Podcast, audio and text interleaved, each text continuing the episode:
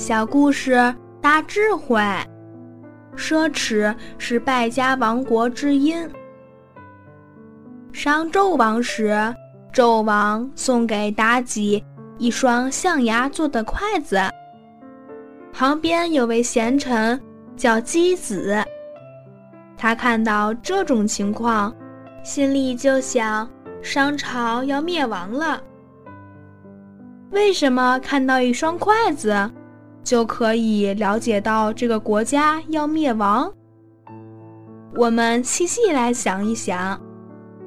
当妲己拿着一双象牙做的筷子，可能她用的杯子就是犀牛角做的。她饮食所用的是什么碗碟？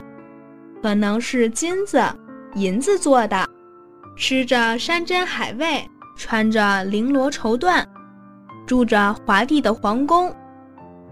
所以，当他奢侈的物质生活不能得到满足时，最需要的是什么？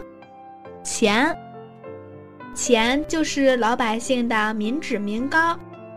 他要剥夺、榨取老百姓的钱财，老百姓就会群起而攻之。要革命把它推翻。一个国家奢侈必亡，相同的，一个家庭奢侈也一定会穷困潦倒。